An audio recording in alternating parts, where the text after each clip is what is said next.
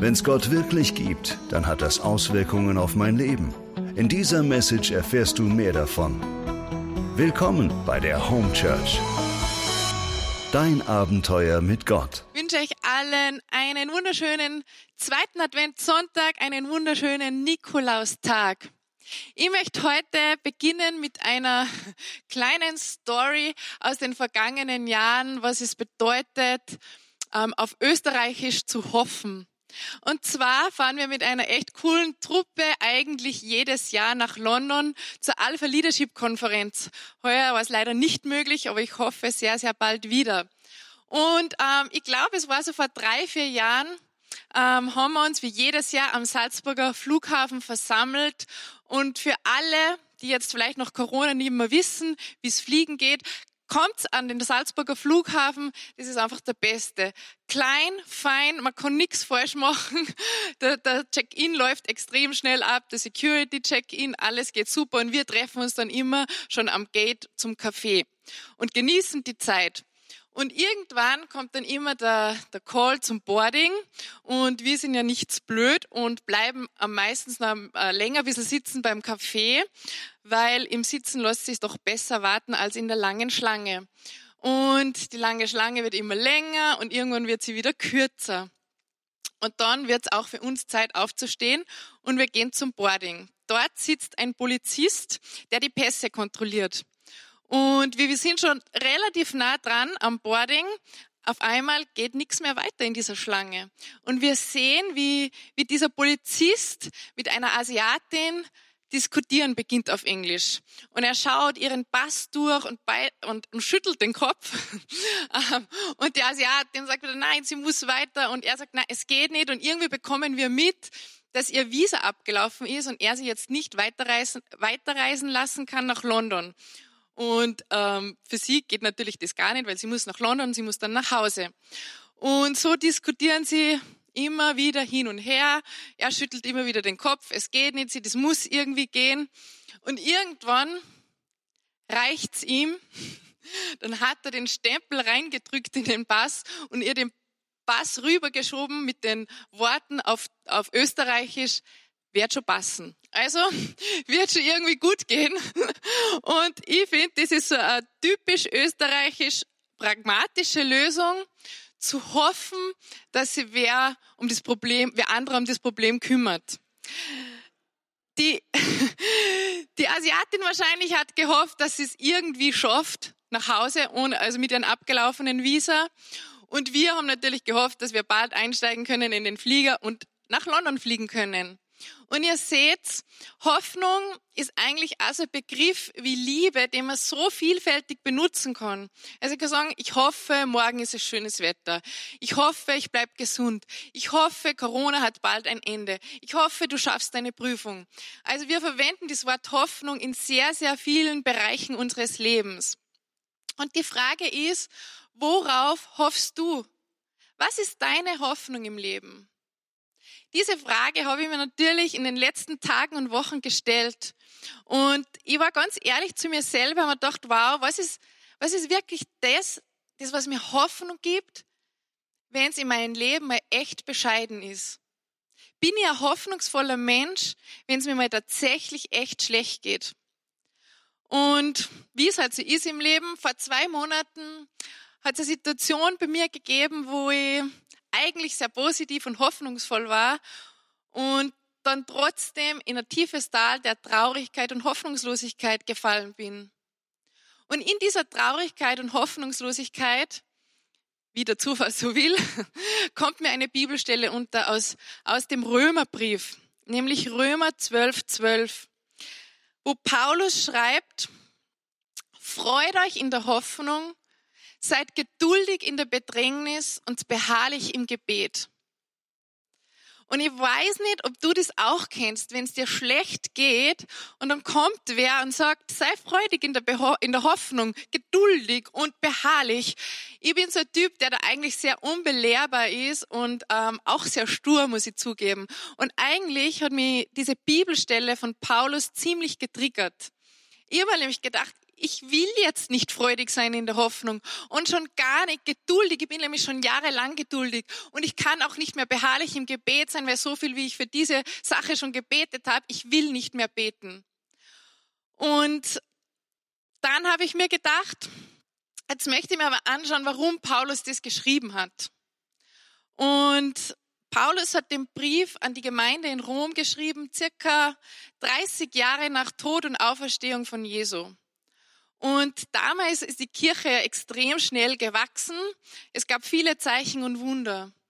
Aber je, also je schneller sie gewachsen ist, desto mehr Probleme hat es natürlich gegeben, weil damals hat ähm, Kaiser Nero regiert in Rom und den hat es natürlich überhaupt nicht gepasst, dass da so viele Christen gegeben hat, die nicht ihn angebetet haben, sondern Jesus. Und somit ist Kaiser Nero echt zu einem der grausamsten und schlimmsten Christenverfolger geworden, der echt schlimme Dinge gemacht hat. Was will ich sagen? auf dieser Erde läuft nicht immer alles gut. Und auf dieser Erde müssen wir anerkennen, dass wir mit Leid, Krankheit und Tod zu kämpfen haben.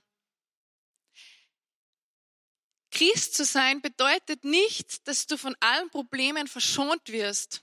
Und Christ zu sein bedeutet auch nicht, dass du verschont bleibst von Corona. Ich bin das beste Beispiel dafür. Wir leben in keiner einfachen Zeit in diesen Tagen und Wochen und Monaten. Und wenn ich die Zeitung ausschlage, dann ähm, kann man eigentlich schlecht werden, was man da alles liest. Von Terror bis Mord, bis Betrug, bis Krankheit, alles Mögliche. Wenn das Leben oft zu schwer, zu schwierig, zu hoffnungslos wird, fallen viele Menschen in ein Loch von Depression und vielleicht kennst du das auch.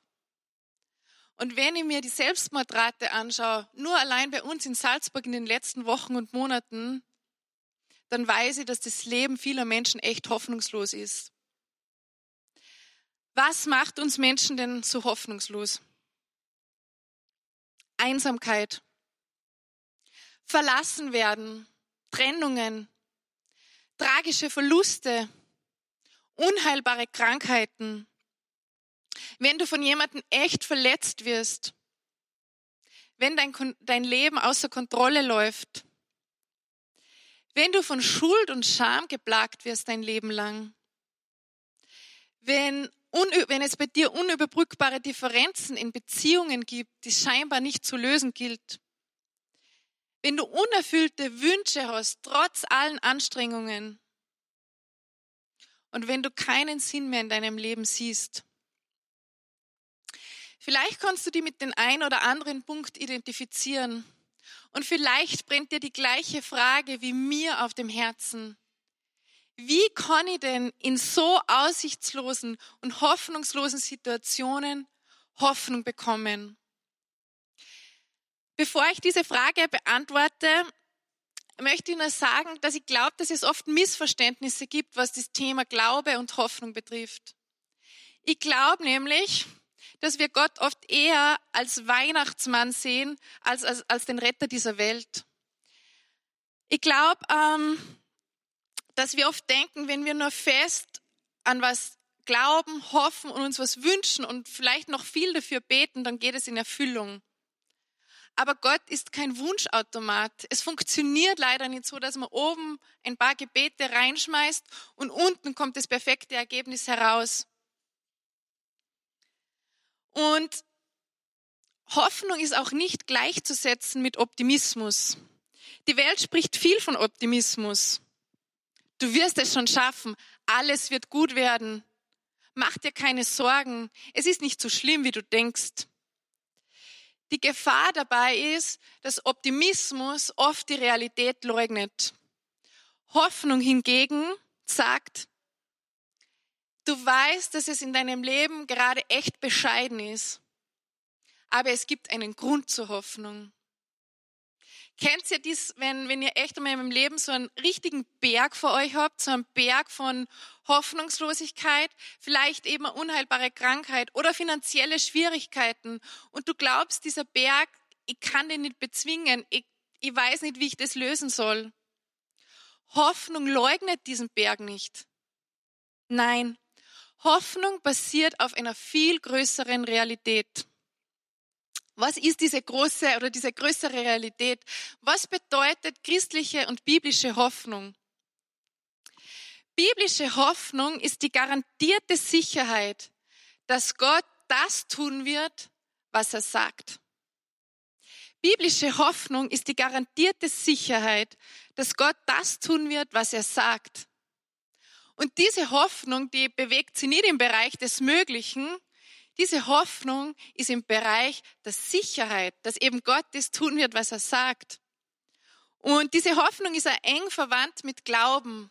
Und Hoffnung kommt eigentlich mehr aus dem Wort Vertrauen als wie aus Wunschdenken, wie es wir vielleicht oft einschätzen oder oft auch benutzen, dieses Wort. Und der Unterschied zwischen Glaube und Hoffnung liegt im Zeitpunkt. Glaube bezieht sich auf das, was ich weiß, was Gott getan hat in der Vergangenheit, auch das, was die Bibel sagt und was er jetzt tut in der Gegenwart.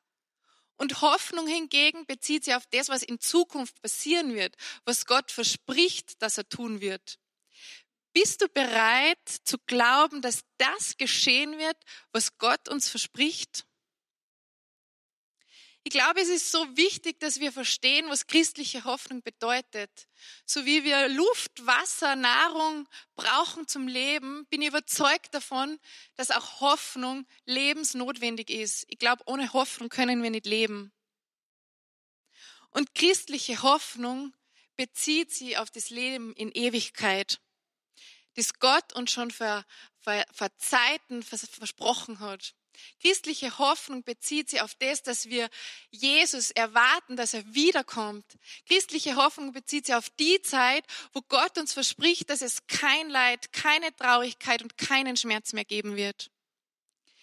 In Römer 8,18 heißt es dabei, und das, das liebe ich, also ich liebe ganz viele Bibelstellen, aber die liebe ich ganz besonders wo es heißt, ich bin ganz sicher, dass alles, was in dieser Welt, dass alles, was wir in dieser Welt erleiden, nichts ist im Vergleich mit der Herrlichkeit, die Gott uns einmal schenken wird.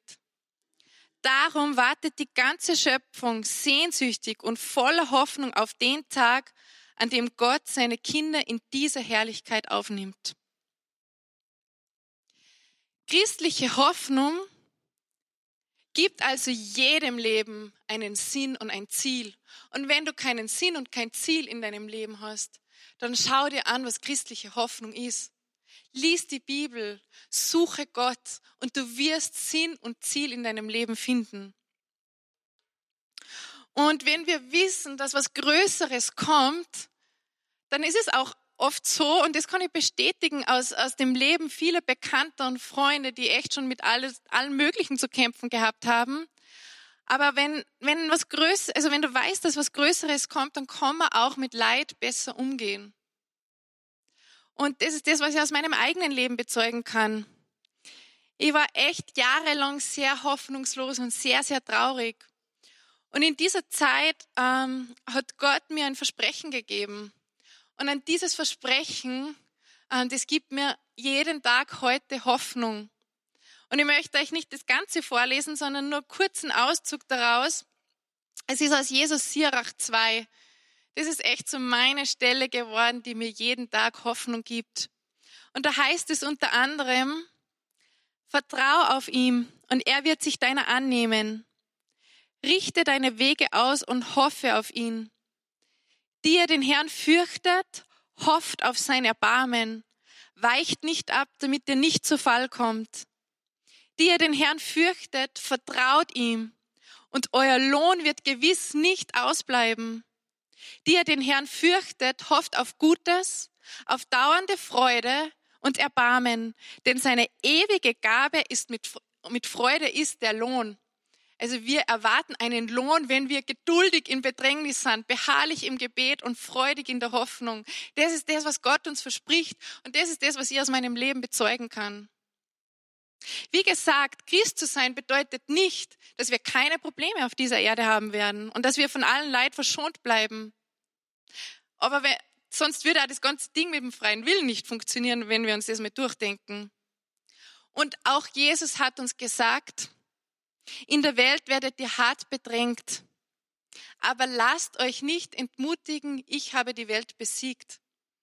Das ist unsere Hoffnung. Und ich glaube, wir Menschen brauchen eben Hoffnung und wir sehnen uns nach Hoffnung und oft wissen, wissen wir nicht, wie hoffen. Und oft ist es auch so, dass wir ähm, unsere Hoffnung in Dinge setzen, die uns leider enttäuschen. Die Bibel spricht sehr, sehr viel von Hoffnung, aber sie warnt uns auch vor, vor einer falschen Hoffnung. Ähm, was ist falsche Hoffnung? Falsche Hoffnung ist zum Beispiel, wenn du deine Hoffnung auf dein Bankkonto setzt, auf deinen Reichtum setzt, auf deinen Besitz setzt. Paulus schreibt da im Übrigen im ersten Timotheusbrief, den Reichen musst du einschärfen, sich nichts auf ihren irdischen Besitz einzubilden und sich nicht auf etwas Unsicheres wie den Reichtum zu verlassen. Sie sollen doch viel mehr auf Gott hoffen. Oder wenn wir unsere Hoffnung auf Personen setzen. Immer, mir geht's oft auch so, ich liebe meinen Mann und, und, und er gibt mir Hoffnung. Und ich kenne viele, die sagen, okay, meine Kinder geben mir Hoffnung, glaubt, das ist auch wahr. Aber es kann einfach sein, dass auch die geliebtesten Menschen in deinem Leben dich enttäuschen, wenn du die ganze Hoffnung auf sie setzt. Und spannend finde ich unter anderem zum Beispiel, wie es bei den Pharisäern war. Die Pharisäer haben eigentlich ihre ganze Hoffnung, ihr ganzes Vertrauen auf das Gesetz Mose gesetzt. Und genau das ist ihnen zum Verhängnis worden. Und ich finde es auch sehr interessant, wenn ich, wenn ich jetzt in diese Situation schaue, ähm, wie wir Menschen mit Covid-19 umgehen. So viel Hass, so viel Wut, so viel Verurteilung zum Beispiel unserer Regierung gegenüber. Ich möchte nicht politisch werden und ich kann auch nicht mit allen übereinstimmen. Aber was ich sagen will, wenn du deine Hoffnung auf die Regierung baust, dann wirst du enttäuscht werden. Der einzig richtige Weg ist, deine Hoffnung in die Versprechen Gottes zu setzen. Denn diese Hoffnung bringt anstatt Leid und Tod Leben. Diese Hoffnung bringt anstatt Leid und Tod Leben. Was verspricht Gott? Was verspricht uns Gott? Also wenn wir an das glauben, was ich vorher gesagt habe, dass christliche Hoffnung das ist, dass Gott tut, was er sagt, was verspricht er uns? Wenn du vielleicht schon einiges in deinem Leben verbockt, viel missgebaut hast und du eben von Schuld und Scham geplagt wirst, dann sagt Gott zu dir, ich will dir ein neues Herz und einen neuen Geist geben.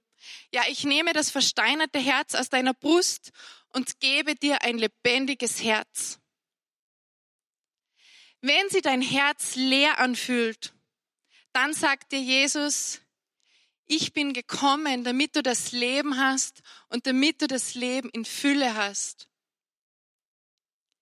Wenn du überfordert oder gestresst bist, dann verspricht dir Gott, komm zu mir, wenn du dich abmühst und unter einer schweren Last leidest ich werde dir Ruhe geben. Wenn du Vergebung brauchst, dann verspricht dir Gott, ich werde dir deine Sünden vergeben und dich von allem Bösen befreien. Und wenn du in einer aussichtslosen Situation bist, wo es scheinbar keine Hoffnung mehr gibt, dann verspricht dir Gott, ich werde alle Tränen von deinen Augen abwischen der Tod wird nicht mehr sein. Keine Trauer, keine Klage, kein Mühsal. Das ist das, was Gott uns verspricht. Und wenn du noch Zweifel hast, dann möchte ich dir noch eines sagen. Gott ist kein Mensch, der lügt. Er ist nicht wie einer von uns, der seine Versprechen bald wieder bereut. Was er sagt, das tut er. Und was er ankündigt, das führt er aus. Sei freudig in der Hoffnung, sei geduldig in der Bedrängnis und sei beharrlich im Gebet und das wird sich erfüllen. So, jetzt kommen noch meine Antworten, wie wir, in, wie wir in Hoffnung wachsen können. Vielleicht geht es dir eben wie mir, wenn du merkst, okay, es ist schwierig zu hoffen in aussichtslosen Situationen. Und es ist schön, Lisa, wenn du da super Bibelstellen hast aber das passiert einfach nicht in meinem Leben. Wie kann ich in Hoffnung wachsen? How to hope. Erster Punkt. Auch hier geht es um eine Entscheidung. Du hast die Entscheidung, dich zu entscheiden zwischen, zwischen Hoffnung oder Verzweiflung. Und bitte entscheide dich immer für die Hoffnung. Es wird dein Leben so viel ändern. Es wird so viel Positivität in dein Leben kommen, wenn du dich für die Hoffnung entscheidest und nicht für die Verzweiflung. Zweiter Punkt. Investiere in deine Beziehung zu Gott. Das ist der Schlüssel. Einer meiner Top 5 Lieblingsbibelstellen ist Römer 8, 28, wo es heißt, wir wissen aber, dass denen, die Gott lieben, alles zum Guten gereicht.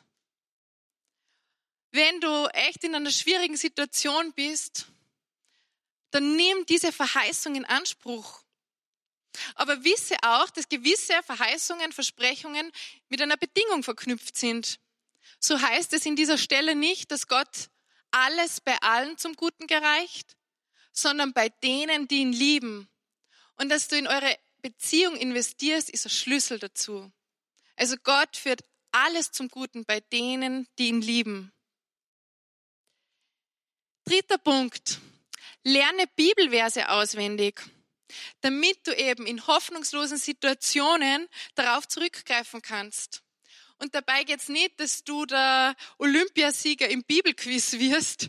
Also es geht nicht darum, dass du sagst, ja, ich kann schon 120 Bibelstellen auswendig. Nein, es geht darum, dass in deinem Herzen gewisse Dinge gefestigt sind und genau wenn du eben in schwierigen Situationen bist, dass du auf das zurückgreifen kannst, dass du es weißt, was Gott verspricht, dass du es weißt, was er tun wird.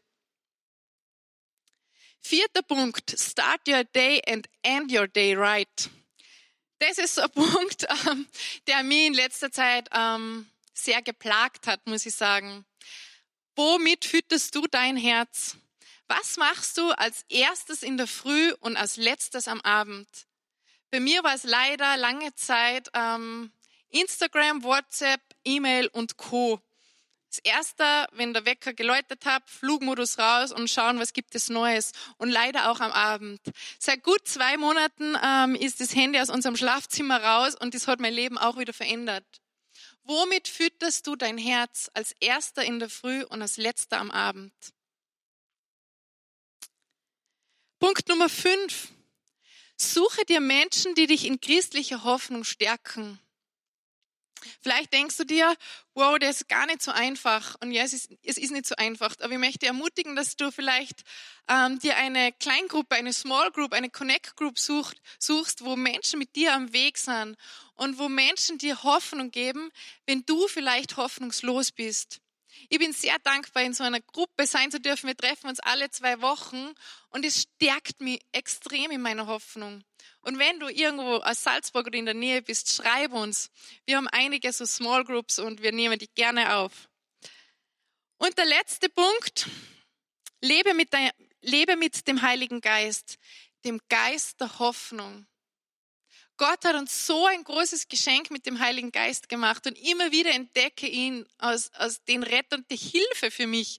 Wenn ich selber einfach so hoffnungslos bin und so schwach bin, dass ich mir denke, es geht nicht mehr, kann der Heilige Geist meine Perspektive verändern. Kann der Heilige Geist aus hoffnungslosen Situationen echt Hoffnung schenken und das auf eine übernatürliche Art und Weise. Der Heilige Geist wirkt übernatürlich dort, wo wir Menschen im Natürlichen nichts mehr tun können. Und dafür wollen wir jetzt nur beten. Heiliger Geist, ich danke dir so sehr, dass du in meinem Leben bist. Ich danke dir so sehr, dass du mir echt neue Perspektiven zeigst, wenn ich anstehe, wenn der Berg vor mir zu groß ist. Dass du mir neue Hoffnung schenkst, dort, wo ich hoffnungslos bin. Heiliger Geist, mein Gebet ist, dass du jetzt wirkst. Wirkst an diesem Ort und wirkst bei jedem zu Hause.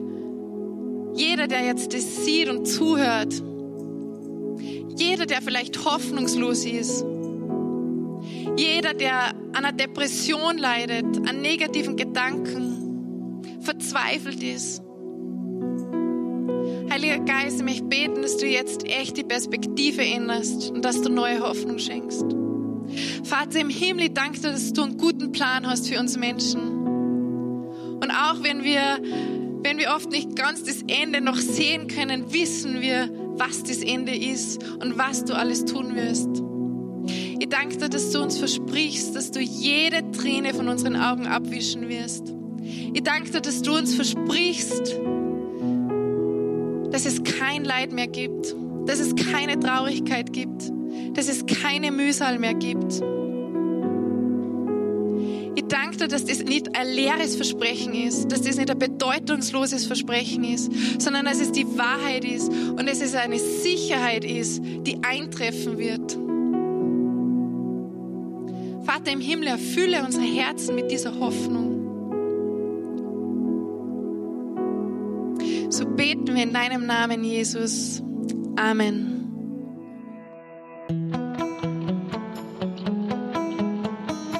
Das war die Message zum Sunday Morning. Wenn du am Reich Gottes mitbauen und uns unterstützen möchtest, dann geh auf www.home-church.cc.